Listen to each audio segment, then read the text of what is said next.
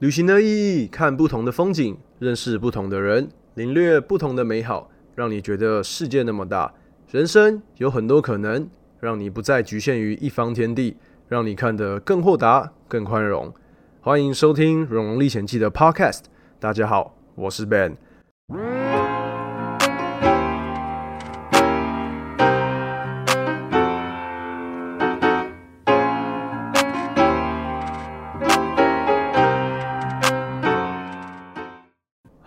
千呼万唤始出来，我跟你说，我现在非常的紧张，因为这是我 Podcast 的第一集。那我现在录的这个时间呢，我连名称都没有想好。对，要等我的艺术总监 Emily，我跟他讨论了以后，我才知道我的这个《荣历险记》的 Podcast 的名称，它的名字还有 logo 是什么，还要跟他讨论一番。嗯，还是得先跟大家介绍我一下，因为有些人可能没有看过我的影片。那我是 Ben，你也可以叫我蓉蓉，就是《蓉蓉历险记》的蓉蓉。那我是一名旅游型的 YouTuber，呃，应该说我频道拍的东西不太一样，跟台湾大部分的旅行 YouTuber 不太一样。我拍的吼都是一些台湾人比较少去的地方，或是台湾人不想去的地方。像我频道第一个系列呢，就是去那个印尼去拍食人族，还有那个科莫多龙，科莫多岛上面的科莫多龙。有些人可能知道吧，对不对？比较一些大家没有去过的地方，像是北韩啊。但是吼，我两年前去的北韩，大概就是这个时间，大概二零一八年的四五月去的。现在已经两年过去了嘛，越来越多人已经去过了，而且其实北韩也越来越开放了。所以有朝一日呢，我可能还是会回到北韩，再去体验一下那个不同一样的风土民情。那再来，可能就是像一些六六公路啊。美国的那个母亲之路，从芝加哥一路到 L A 那边 Santa Monica 那个，那大部分的这些国家呢，大家可能听过，但是不敢去或没去。再加上刚刚好最近完成的前前半年完成的那个邦交国计划，对，所以呢，这些国家听都没听过吧？包括我们的一些邦交国。所以这个节目哈，我为什么要开 Podcast？简单来说，就是影片的篇幅有限。你看一部影片拍十分钟、十五分钟，如果把一个国家拍了十几、二十集的话，其实大家对这种方式呢没有那么喜欢吧，所以点阅率可能就没有那么高。像我的邦交国计划呢，我那时候当初设定的就是一个国家至少拍两到三支影片这样子，但是我后来觉得很可惜，我现在非常的后悔，如果我当初在那些邦交国呢拍很多影片的话。我觉得这样比较是我想要的模式啊。回归到我为什么要开设 Podcast，就是因为影片的篇幅有限，多少会写一些文章发布在我的那个粉丝专业，大家可以去按赞追踪。但是哈，文字上面还是不太一样，那感觉还是不够的。我还是喜欢就是直接这样讲出来，用最身临情境的方式介绍给大家那些国家的风土民情，相信解答给各位了。这个就是我为什么要开设 Podcast 的原因。大家懂了吗？想用最直接的方式告诉你，我怎么在那些这么危险的国家生存的？那我怎么在那边度过我的每一分每一秒？这就是为什么我想要开设 Podcast《荣荣历险记》的 Podcast。此时此刻正式开张。那还有第二个点哦，刚刚没有说的，就是我很喜欢讲话，我很喜欢在演讲的时候把这些东西分享给各位，在国外遇到的好玩的事情呢，好笑的事情，恐怖的事情。一次讲出来，但最近因为疫情的关系呢，我没办法开演讲，我就直接录个 podcast，开设这个 podcast 呢，让大家可以在家收听，这样还不错吧？今天第一集哈，我们要来谈什么？来谈的就是不是某一个国家，不是哪些国家，是来聊聊《荣荣历险记》。我想先让大家认识一下《荣荣历险记》，它是一个什么样的概念，在一个什么因缘际会下的时间点出生的？诶，用出生是 OK 的吗？好，这个呢要回溯到我小时候，大概国小五六年级吧。那个时候哈，在家最常看的电视节目呢，就是跟阿公阿妈一起看那个在台湾的故事。我还记得那时候是许孝顺啊、孙协志啊他们所主持的那个节目，所以啊，我就这样子陪阿公阿妈看，然后就觉得哦，他们可以到台湾的每一个角落，然后去访问一些人事物。这是对我来说非常新奇的。除了这个呢，还有另外一个就是三立电视台另外一个节目，这个非常有名。世界这么大，或是中国这么大，还有那个叫《冒险王》吧。我觉得这些众多外景节目当中，影响我最多的应该就是《冒险王》。我记得我看的第一集呢，应该是明道所主持那个去吉里巴斯的那一集。我那时候完全不知道吉里巴斯在哪里，然后打开地球，那时候没有电脑嘛，应该说拿出地球仪，不是打开地球仪，拿出地球仪呢，我也找，怎么找都找不到那个吉里巴斯，所以这是我在我人生中第一次认识到吉里巴斯的时候，就是透过那个。冒险王的节目，然后明道他就这样真的跟我一样飞到了，不对，是我跟他一样，然后飞到了吉里巴斯，是去实际去踩点这样子。那也就因为这样子呢，从小每一个礼拜最重要的事情就是看那个冒险王。那其实主持人换了很多嘛，一路从明道、佑胜、亮哲、阿布，他们每一个每一代的主持人呢，都是我的偶像。我小时候还甚至买过他们的书，就是在台湾的故事的书啊，或是冒险王的书。我一字不漏的把它看完，在学校的时候，每天上课都在看这些书，所以呢，从此成为一名外景节目主持人，就变成了我的偶像，不对，我的梦想。这个梦想呢的种子，就从我国小的时候就种在我的心中。可是哈，我没有把这个梦想，我想要成为外景节目主持人的梦想，告诉给所有的人，连我爸妈都不知道，连荣爸、荣妈、荣姐都不知道。至于说是为什么没有把这个东西、这个梦想告诉给别人，就是因为我怕被人家笑。相信很多人都有这种感觉吧，因为梦想这两个字呢，在台湾非常的不值钱，讲出来还会被笑。所以这件事情，我就一直把它放在心中。然后经过了国中、高中、大学，我都没有忘记这个梦想，就是默默的在耕耘，默默的在找寻方法去实现它。那现在把时间快转到我那个当替代役结束以后，我背上了我的包包，就这样子一个人跑到了中东去待了两个月，整整超过两个月这样子。那第一站哦，就是伊朗。伊朗这个国家，我觉得它对我来说非常的有吸引力，因为当初的那个设想是这样子，我会选择去伊朗，把中东之旅的第一站放在于伊朗，是因为。我们从电视上主流媒体上面看到的新闻呢，都是伊朗很危险啊、恐怖攻击啊、负面的消息。但是我实际上去查，不管是从背包客栈，或是马蜂窝，或是国外的一些游记去过的背包客，一致认为这个国家非常的友善、热情，然后它的景色非常的优美。也就是因为这样子，我看了不下二三十篇的游记，每一篇都是这样告诉我。哎，看来我必须要去亲眼见证一下，现在的伊朗到底是不是像主流媒体所说的这么危险、这么恐怖，还是像那些背包客去过，这是一个民风淳朴、非常友善的一个国家。所以也就因为这样子，我在替代役退伍后不到两礼拜，我就背上行囊，一路直接杀到了。德黑兰的首都不对，伊朗的首都德黑兰。那我那时候怎么飞呢？是我先到马来西亚吉隆坡转机，那从那边直接飞到德黑兰。那个时候还不错，Air Asia 还有直飞的飞机，非常划算呐。一张票单程的话是大概八千多块九千台币。非常划算，因为如果你现在查，你要从台湾飞到德黑兰，基本上要么从韩国飞，中转中亚，然后到伊朗，或者是你就要绕到欧洲，杜拜那边再飞过去伊朗。这不管哪一个方式呢，都至少要两三万块。对，所以呢，我那时候捡到便宜的。很可惜的是呢，现在 Air Asia 已经把在二零一八年年底吧，还是二零一九年的时候，把这条航线又把它取消了。所以希望他以后能再开通这条航线，这样我就能再去那边了。没错，我到现在还没有去过。所以接下来呢，就是要讲说我被遣返的事情，我在伊朗被遣返的事情。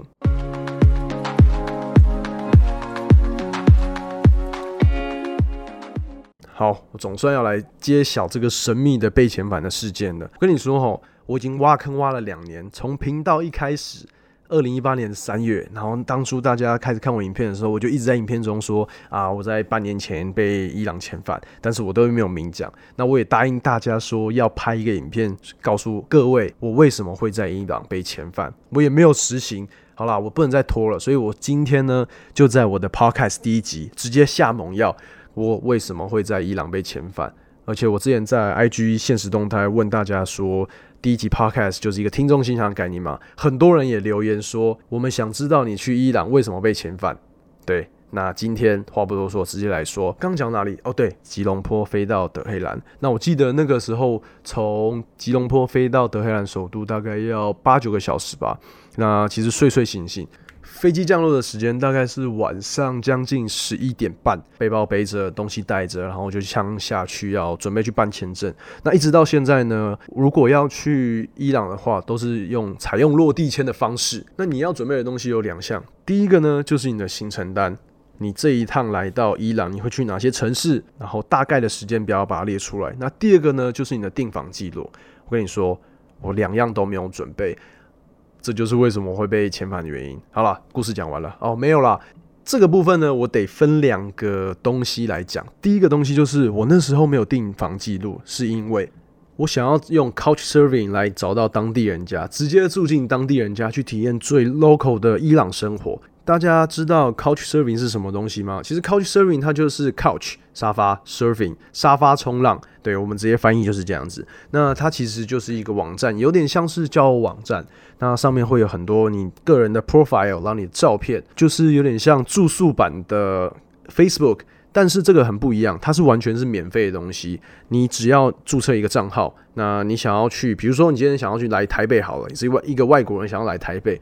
你可以在 profile 的首页呢，把你的行程打出来，那可能就会有人邀请你来住他的家，对，就是直接住进当地人家里面，不仅可以交朋友，你还可以了解这个国家的文化，而且是用一种最直接的方式。所以我那个时候找了非常非常多的那个沙发主，他们都愿意接待我。那我那时候签证单上面，他们要填那个就是联络人嘛，我也填我在呃德黑兰沙发主的名字，还有电话跟地址。那这些都填完呢，你就可以把你的单子拿去缴钱。那我那时候大概是一百块美金的签证费，然后再加上十四块左右美金的那个保险费，一百块加十四块，一百一十四块的美金已经先缴给国库了。那这些钱都已经缴完了以后呢，他们会给你一张收据，拿着收据呢，你就可以到签证官那边，包含刚刚填写的那张单子，你住在哪里啊？那你的联络人之类的。一般来说，如果你没有朋友在德黑兰的话，你就是填你那个饭店的电话、地址跟名称这样子。好，那我就把我的东西这样拿过去给那个签证官，签证官看了一下以后，他就直接走到里面的那一个办公室，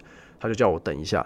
那过了十分钟，他出来了。那个签证官我还记得是男生，签证官的名字叫什么我不记得啦。对，已经过了两年嘛，但是他长什么样子，我到现在过了两年多，快三年了，我还是历历在目。他就是把那张单子拿给我，包含我的护照这样子丢给我以后，就问我一句话：你住哪里？然后我很聪明，这时候我就拿出我的行程表，那张行程表上面还包含了我住在哪一个饭店，比如说我在德黑兰要住几天，几月几号到几月几号。住在哪一个饭店、哪个青年旅社，我都已经写上去了。然后一些行程，我总共那时候预计待个三个礼拜吧。那再从伊朗走那个边境，穿越陆路关口到亚美尼亚高加索地区。好，所以三个礼拜的行程表我都已经写出来了，饭店、然后日期跟城市我都已经把它列在上面。我就把这张非常得意的拿给那个海关，那个海关哈看了一下，再问了我一句：“你有没有那个订房记录？”那我那时候听到就懵了，呃，完蛋了！我心里的 OS 就是，嗯，完蛋了，这张假的行程表要不要扛了。那我其实那时候没有多想，我就说我没有订房记录，可是我在哪一个城市住哪哪个饭店，我都已经把它写上去了。如果你要订房记录的话，我没有，我只有我的行程表。那我就把这张纸又丢还给他嘛。那他很好奇的看着我。看一下我的护照啊，然后再看一下那张单子，他就说你这个样子的话，我可能没办法让你入境哦。然后他就这样子走掉了，我就在里面哭哭的干等。那其实一开始排队办签证的人很多，我旁边很多人，然后一个一个被叫进去，拿着他的护照出来，然后直接过过关这样子。那这个过程我又多等了半个小时后，他出来，他就说好，我现在给你一个选项，你想要入境的话没关系，你现在就是立马订房，把你在伊朗。那些城市的房间全部订好，给我看你的住宿证明，我就可以让你入境。这感觉很简单嘛？但是我跟你说哈，各位观众、各位听众，当时的伊朗机场其实是有网络的，有 WiFi 的，OK。但是你知道有多少吗？它不是算时间，它只有一百 MB，零点一 Gigabyte 的那个网络。那这一百 MB 呢？早在我排队要付钱的时候，我就已经划手机划完了，发了两个现实动态以后就没了。所以我那个时候基本上就是与世隔绝，跟文明世界完全联系不上。所以我就把我这个状况告诉那个签证官，问他说：“我刚在我刚刚在排队缴钱的时候已经把网络用完了，所以签证官，你可以借我你的网络吗？或是有其他管道我可以联系上网的这样子？那你知道签证官说什么吗？他说：“No, I can't。”听到这里，你是不是觉得我真的是太衰了？遇到大魔王，而且这个时候已经是我下飞机十一点半嘛，已经过了两个多小时了。那机场的人已经零零散散，就小猫两三只，剩下的也是在跟我一样等签证。好的，那签证官你不借网络，那借电话总可以了吧？我可以打电话给我的 host，他应该可以跟你讲这些这一系列的状况。结果呢，签证官哦，超硬的哦，连电话都不借。又丢了一句 “Sorry, I can't”，然后就默默的这样子拿着我的护照走回了他的办公室。那我就继续等。我那时候等到的是完全脑筋一片空白，你知道吗？我人生没有这么绝望的，而且那还是我在替代役队伍第一站中东旅行的第一站，你知道吗？所以我超级紧张，但是完全我也没办法打电话，也没办法跟外界有任何的接触，所以我能做的就是等等那个签证官他给我下一步的指示。然后又过了不久，他出来，你知道他第一句话是跟我说什么吗？那句话真的是让我印象超深刻。他竟然问我说：“你房间订到了吗？”哎，大爷，你刚刚不借我网络，不借我打电话，那你不还问我说房间有没有订到？你根本就是耍我，对不对？大家是不是很认同我这样子的态度？所以我这真的爆傻眼。这时候的我，我已经不知道跟他讲什么了。那他就好吧，他丢了我一句，那我就只能把你遣返了。对，这是我人生中第一段遣返的旅程，也不希望有下一段。那后续怎么结束这个闹剧，你知道吗？就是他请了那个亚航的主管，在德黑兰机场那个主管来找我，那请我应该说他借我那个网路，然后请我现场订机票离开。然后那个时候刚好是礼拜五，我永远记得。那那个签证官临走之前特别叮咛我，他说：如果你今天没有订到飞机离开德黑兰的话，离开伊朗的话。我就要把你丢进警察局，等礼拜一的时候我们上班，我才会让你离开。所以你知道那时候真的是我听到警察局上课时，我真的是一般时刻你在台湾的时候，你不会想要进警察局。所以当你在其他国家的时候，你更不会想要去警察局。你知道，所以那时候我的心情到底是多么的忐忑不安吗？那其实，在亚航主管来找我之前呢，还有发生一件事让我哭笑不得的事情。就那个时候，我在等我的护照跟签证官出来的时候，我旁边坐了一个 Belgian，就是比利时人。那我看他的装扮呢，一眼就知道他也是背包客。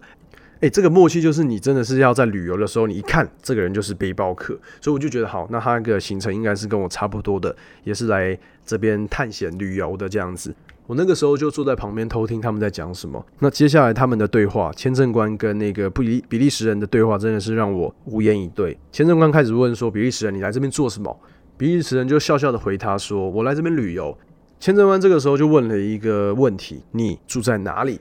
你的饭店在哪里？”这样子，你知道比利时人怎么回答吗？他不但没有拿出那个行程表，他还跟。签证官这样说：“哦，我还没订房间，就是我想要到德黑兰先进去以后，我再找一间最便宜的 hostel 这样子待在里面。那实际上的话，就是走一步算一步，那总共会待差不多两个多礼拜在伊朗。结果你知道怎么样吗？我以为那个比利时人他也会像我一样的处境，被遣返，或者是签证官要请他现场订房间。结果没有，这些事情都没有发生。签证官只回答了一句：‘哦，cool’，然后呢就把护照给他，就这样子，那个比利时人拿到。”伊朗的落地签了，Well Well Well，你知道人在衰哈，真的是衰到底。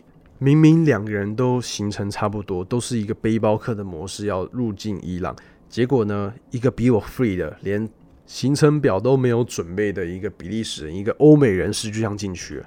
然后我在旁边坐了三个小时，没有人要理我，还拿不到签证，这个真的是被歧视的一个概念，你们说是不是？那其实就在比利时人入境伊朗后入关以后。亚航的主管他也这样过来了，然后就开始借我网络啊，开始买机票。我在这边跟大家说吼，被遣返呢，你的回程机票是要自己付钱的，不是说你要原机遣返。因为你看我在这边处理这么多事情的时候，已经过了三四个小时，飞机搞不好已经飞回马来西亚，在飞行的途中了。所以基本上我当初才知道，哦，原来被遣返以后，你第一件要做的事情就是买机票，自己花自己的钱买。那我有网络以后呢？我第一件事情就是问那个亚航的主管说：“诶，请问一下大哥，像这种被遣返的状况啊，我是一定要回到原出发国吗？”比如说我也是必须要回到吉隆坡，还是我可以前往我们护照 OK 的地方？他就说哦，是后者，就是你只要你们护照 OK，你可以拿到那个国家的签证，这样就 OK 了。所以大家知道了哈，下次你被遣返呢？不用回到出发地，你可以把那个国家当做一个中继站，然后前往下一个国家。所以我那个时候的第一个想法就是：好，我已经花了钱与花了时间呢，从亚洲来到了中东，飞了八九个小时。那我总不能再飞八九个小时这样回去，那再从吉隆坡出发前往另外一个国家。所以呢，那个时候我就直接买机票，从伊朗中转杜拜，然后直接飞到约旦，再用剩余的网络去买签证。那这一系列的事情结束以后，林林总总、拉拉拉里拉扎的事情结束以后，你知道已经几点了吗？那时候已经早上五点多了。那我的飞机呢是七点整的飞机，所以我就像跟着亚航的主管呢，在机场走来走去，然后直接穿越禁区，来到了登机门前面。那那时候主管临走前还特别交代我说：“你不要乱跑，我们都有眼睛在注视着你。”哎，他这句话我以为他在胡乱，结果没有。我连去上个厕所都有两三双眼睛盯着我看，这样子。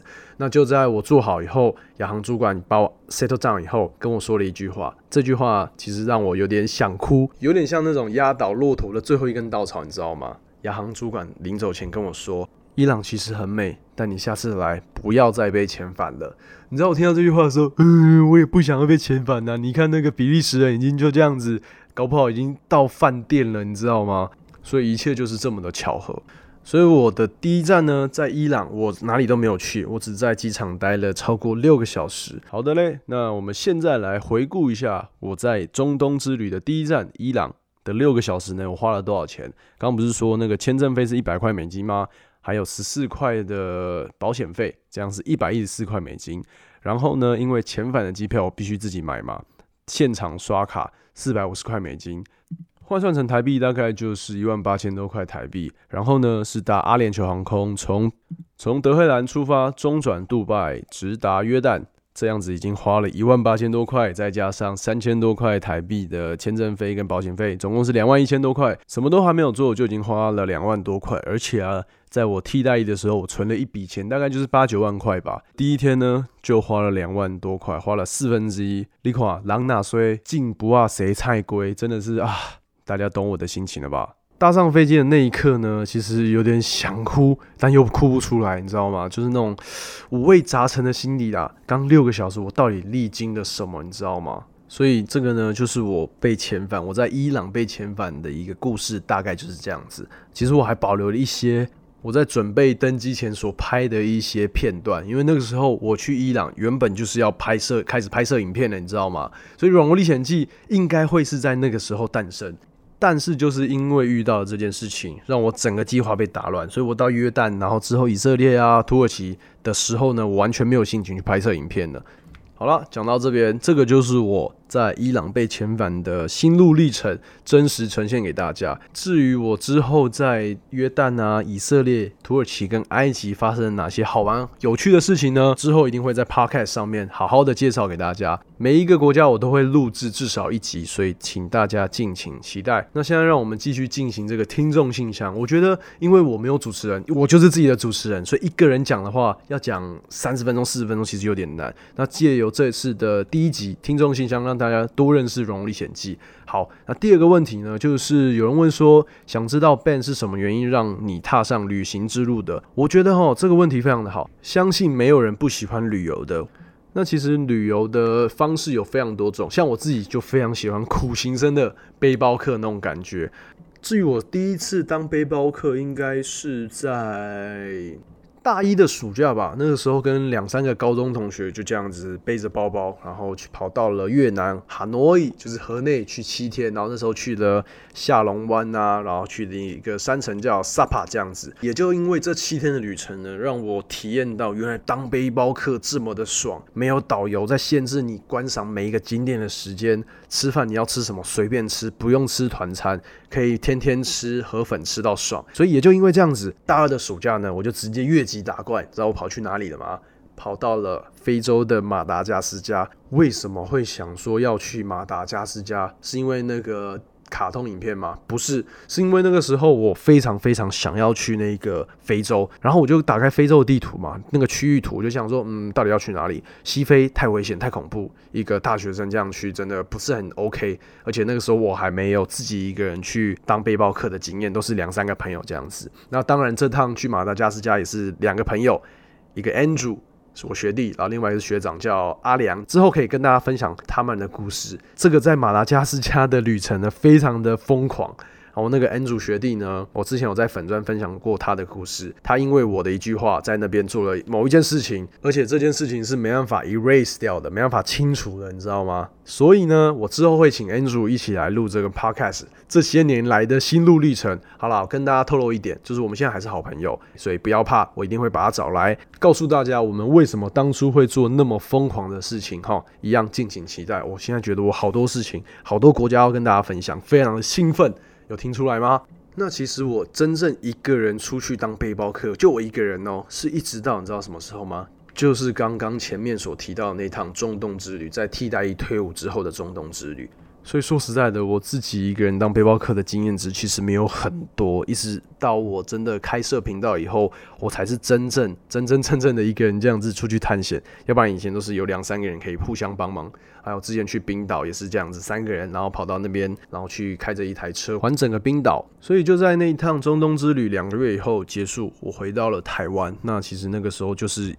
必须得开始认真找工作了，要开始上班了，当一个朝九晚五的上班族。那我自己呢，是英文系毕业的。跟大家说，我有一位学长，非常的有名，他就是高雄市长韩国瑜。这个新闻还真是我毕业以后我才发现的。好，那继续回到刚刚讲的主题。那其实我那时候找工作找了前前后后有超过四个月，而且还包括两个月待在北京、上海，只为了寻求一个稳定的工作。可是哈，我那时候在找工作的时候，看到那些坐在办公室的人，我就觉得。我如果坐在办公室，我未来的三四十年就是这样子，人生好像有点无趣吼。加上那个时候在户政事务所当替代役的时候，我是完全没办法适应那种生活。我觉得每天的生活都是一样，我真的是坐不住，你知道吗？就觉得生活应该要不一样的那种刺激感、新鲜感这样子。所以这时候就有另外一个念头出来，你知道是什么念头吗？就是我从小那个那个我小时候想要成为外景节目主持人的念头。所以那个时候我就告诉自己，嗯。那时候就感觉自己走到了人生的十字路口，非常的犹豫，到底是要去追寻梦想，还是要跟现实妥协，安安稳稳的找一份工作。那个时候我找了很多人询问意见，不管是朋友啊，甚至是高中老师、大学的老师这样子，大学教授，他们各方持各方的意见呐。有些是当然是觉得有梦最美，然后去追寻梦想，因为现在还年轻。那另外一方面就是啊，老大不小了，已经二十四岁、二十五岁了，你必须要去做。真正可以养活你自己，你必须要独立，不能再跟家里拿钱，一大堆有的没的，好的建议，不好的建议，我都有听进去，然后把它吸收过滤一下。因为那个时候的我真的是非常的彷徨无措了。那一直到二零一八年的过年一月多的时候，我下定决心，我觉得好，刚满二十四岁的生日，我觉得我必须要去追寻我的梦想。我告诉自己。给自己一年的时间去完成我的梦想，那中间遇到什么困难都不能退缩，一定要去完成它。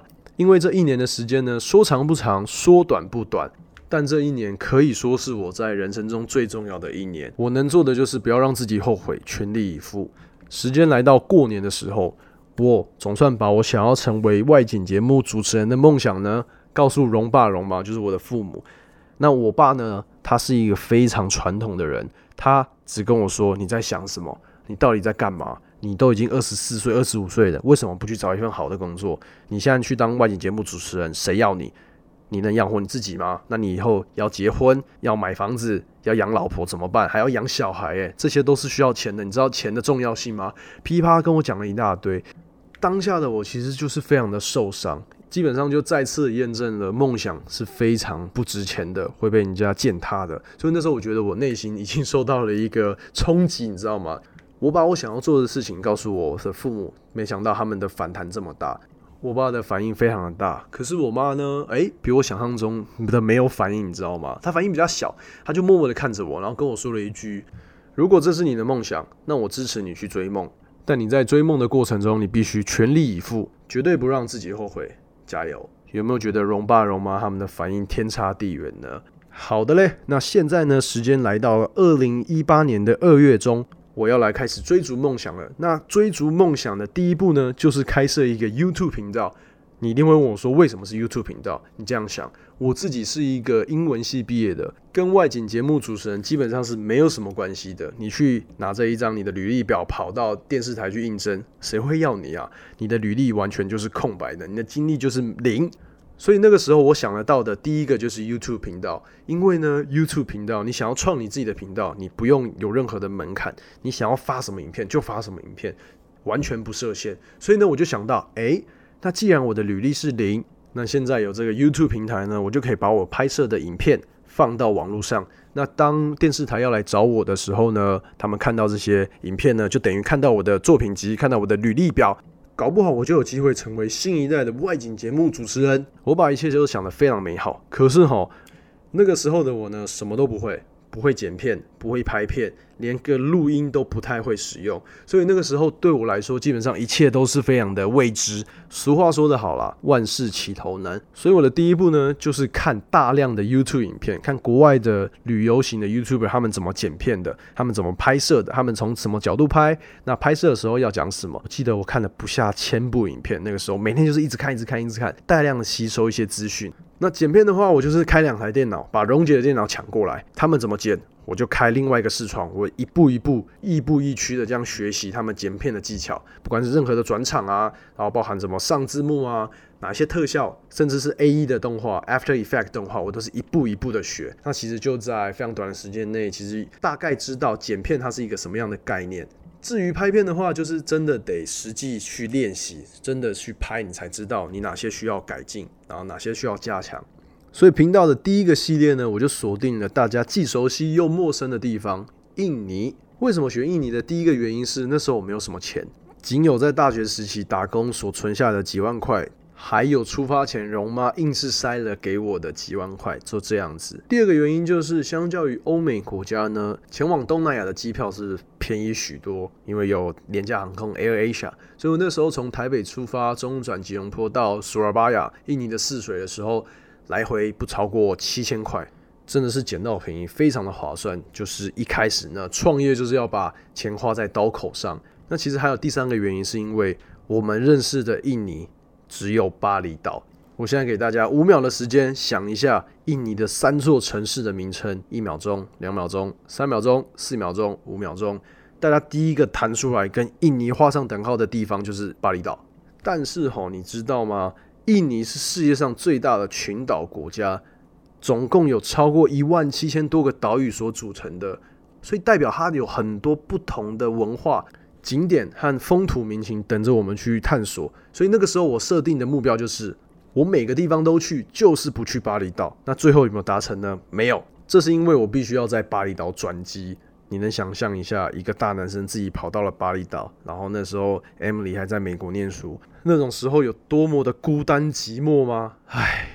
但也好在我题材选得好，第一个爆红的影片就是在印尼巴布亚省的食人族。我那个时候就是这样孤军奋战，就我一个人单枪匹马的前往巴布亚省的那一个食人族部落。其实我在出发前呢，犹豫了两天，到底该不该去。在巴厘岛的那个民宿真的是折腾了我非常久的时间。但好在 Emily 的一句话就是：“你既然都到那边，那你就去吧。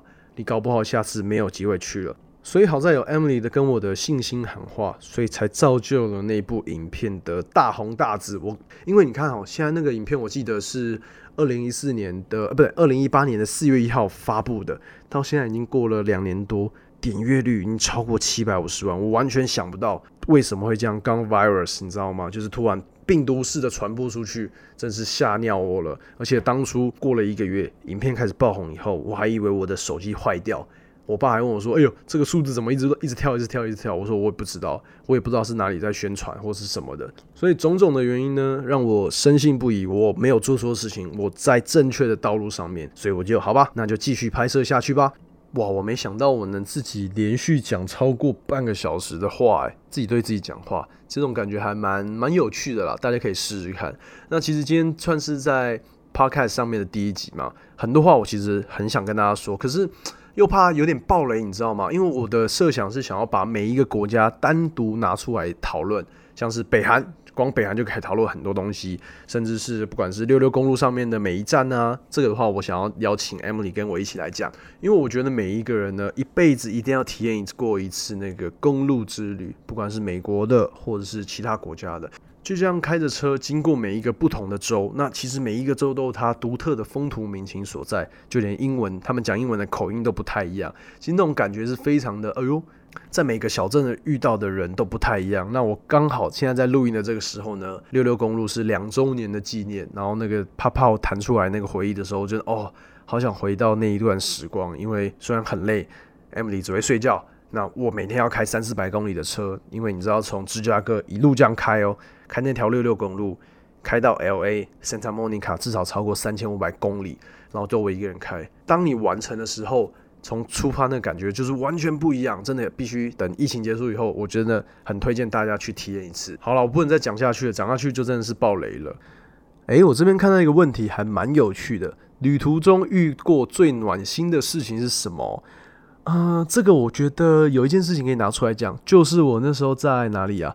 在巴拉圭，我们的邦交国，南美洲唯一的一个邦交国的时候，我那时候跟大使一起吃饭，大使啊，然后当地的华侨，还有那个秘书们，总共洋洋洒大概十几个人吧。那我们那时候就是在聊任何有关巴拉圭的东西，那让我了解，那也让大家认识我这个人，所以我们天南地北的聊。但其实，在结束之后呢？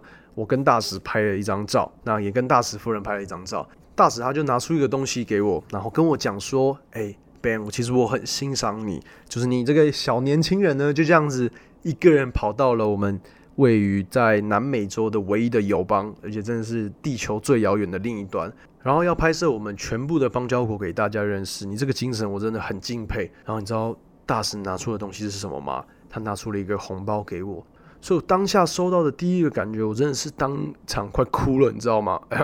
我不是要哭了，我是有点呛到，就是那种素昧平生，但是你欣赏我，那就给你一个一点盘缠，就有点像那种英雄是英雄。至于红包里面有多少钱，我觉得那个不是重点，是大使那个周大使周林周大使他那个心意，真的是让我非常非常的感动。所以我想，这应该是我去过这么多地方。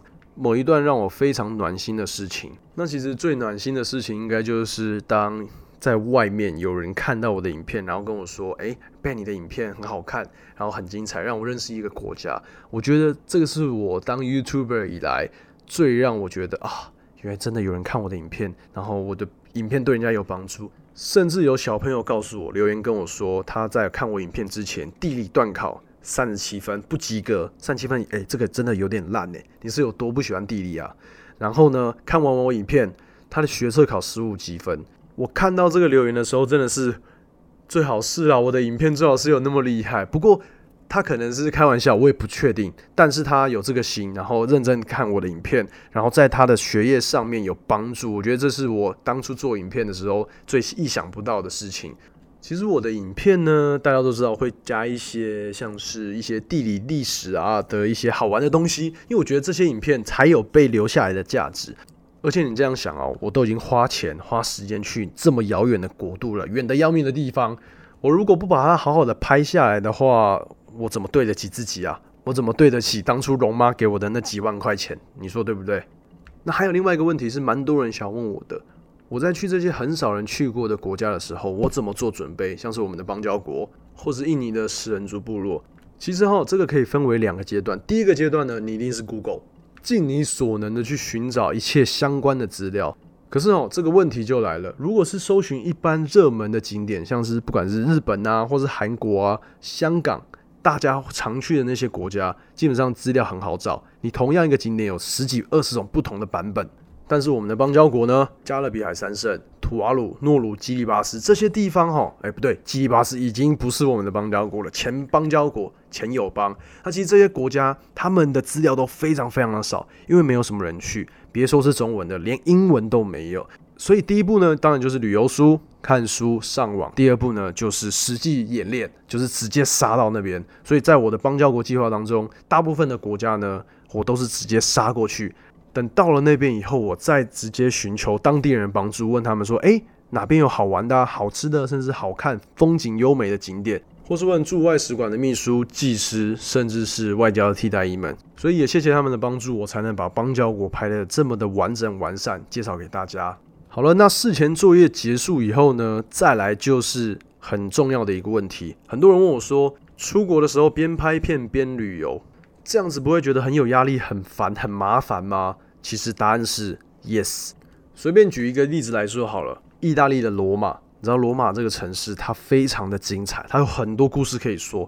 光喷水池就有十几二十座，每一座它所代表的意义都不一样，它所建造的时代都不一样。那你在出发前做了很多功课，好，你比如说知道这个喷水池它的故事非常精彩，可是哈，当镜头一出来，你还要把那一些东西、那些文字、那些研究、那些论文的数据呢，转化成你的文字，等于说你必须要先咀嚼过那些文案以后，你再用你的话讲出来，然后带一点个人特色，这样子观众在看的时候才觉得，哎，有趣诶，原来这个小小的喷水池竟然有那么多的历史故事，它背后有那么多的含义。诶，这样子观众在看你的影片的时候，才会觉得有所收获。好了，那现在影片拍完了，你有很多 footage，下一步是干嘛？你知道吗？下一步就是回到你的 hustle，开始要剪片喽。这个时候就是最繁琐的事情。你都已经阅读了那么多东西，已经讲完了，剩下的就是开始安排这一些 footage 它的段落，它该怎么呈现。怎么让影片的排列组合出来是最完美、最有意思的？这个时候就要花费脑力了，非常耗脑力。所以大家问我说，我的影片一部片要花多久的时间后置？我跟你说，不含拍摄时间，大概要六到八个小时，还要上字幕。我觉得上字幕是最繁琐的，因为台湾人在看影片的时候，不管是中文发音、英文发音，什么全部都要字幕。所以等于说我剪好片了，现在要上字幕，我要把这一些全部的流程再做一遍，要自己听，然后自己打字幕上去，真的是累死人不偿命啊！但是没办法，有字幕观看率会比较高。虽然我没有尝试没有字幕的，但是这个是业界的道理，你知道吗？小秘辛。你看我讲了这么多，从白天拍摄，然后做功课，起床，然后吃饭这些的，到了晚上，你拖着疲惫的身体回到你住的地方，然后打开电脑。开始无止境的剪片，一直剪片，一直剪片，一直剪片，剪到凌晨一两点，然后睡觉。隔天早上又是同样一个那个 pattern，一直持续到你回国的那一天，都还是要拍摄。因为我也会在机场拍嘛，等于说你在上飞机，真的是到起飞的那一瞬间，这个工作才是暂停，才可以在飞机上好好的睡觉。但有时候我还是会在飞机上剪片呐，所以这就是一个旅行 YouTuber 在呃工作的时候的一个流程。你觉得这样的旅游方式会不会给你压力？当然会，但是我甘之如饴啦，我只能这样说。所以我想到了一个解决的方式，就是呢，我会在一个地方，比如说罗马，我原本的计划是拍摄连续拍摄五天，但是我会多留个两三天，所以会待个八天，总共待个八天。最后的三天呢，我什么都不拍，我就是好好的走，漫步在罗马的街头。这个我也觉得 OK，因为我不需要再拿很多相机，很多什么三六零相机啊、数位相机，然后 GoPro 一直拿出来拍有的没的的。我已经把我的拍摄工作都已经结束了，顶多再补一些小小的画面，但是大部分的时间呢，我就是好好的旅游，回归到旅行的初衷，应该是可以这样说。好，那今天这一集首播集呢，最后一个问题，我们来聊聊怎么克服在众人面前拍影片，光看影片就觉得很紧张。我跟你说哈，我到现在频道开设已经超过两年了，我还是觉得很矮哟，你知道吗？在国外的话，其实还好，毕竟我都只在那个国家待没几天，所以就是一个素昧平生，你不认识我，我也不认识你，而且我讲的是中文，他们也听不懂我在讲什么，所以大家看我的影片的时候，好像都觉得我天不怕地不怕，也不怕众人的眼光，其实多少还是会在意的。但是呢，这个情况拿回到台湾的话，我就非常的不习惯。直到现在，你叫我在台湾拍影片，然后在大庭广众之下这样子讲话，对着我的 GoPro 讲话，我实在是，我可能还会多考虑一下，因为我会想要选择一个人比较少或者是比较安静的地方，这样子才能尽情的拍摄影片。所以，如果你问我说，身为一名 YouTuber，不管什么类型的，你必须要具备的能力是什么？就是你的实力一定要够高。你在大庭广众之下，绝对不能害怕人家看你的眼神。这就是你想要成为一名 YouTuber 必修的学分之一啊！好，那今天讲了那么多呢，我觉得时间也差不多了。我以后想要把我这个 Podcast 的时间，每一集呢，尽量压在五十分钟以内。所以，不管你是在运动、去健身房，或者在跑步的时候听我的 Podcast 呢，《荣荣历险记》的 Podcast，这个时间点刚刚好。还有许多问题，我们就留到下一集来为大家解答。好的嘞，那今天的节目就到这边结束，下礼拜同一时间请敬请期待哦。最后的最后，如果你觉得听 podcast 不过瘾的话，一定要去我的 YouTube 频道看我的影片，麻烦分享给你所认识的所有人。好，我现在要去跟 Emily 讨论我的 podcast 的名称是什么啦。我们下个礼拜见，拜拜喽。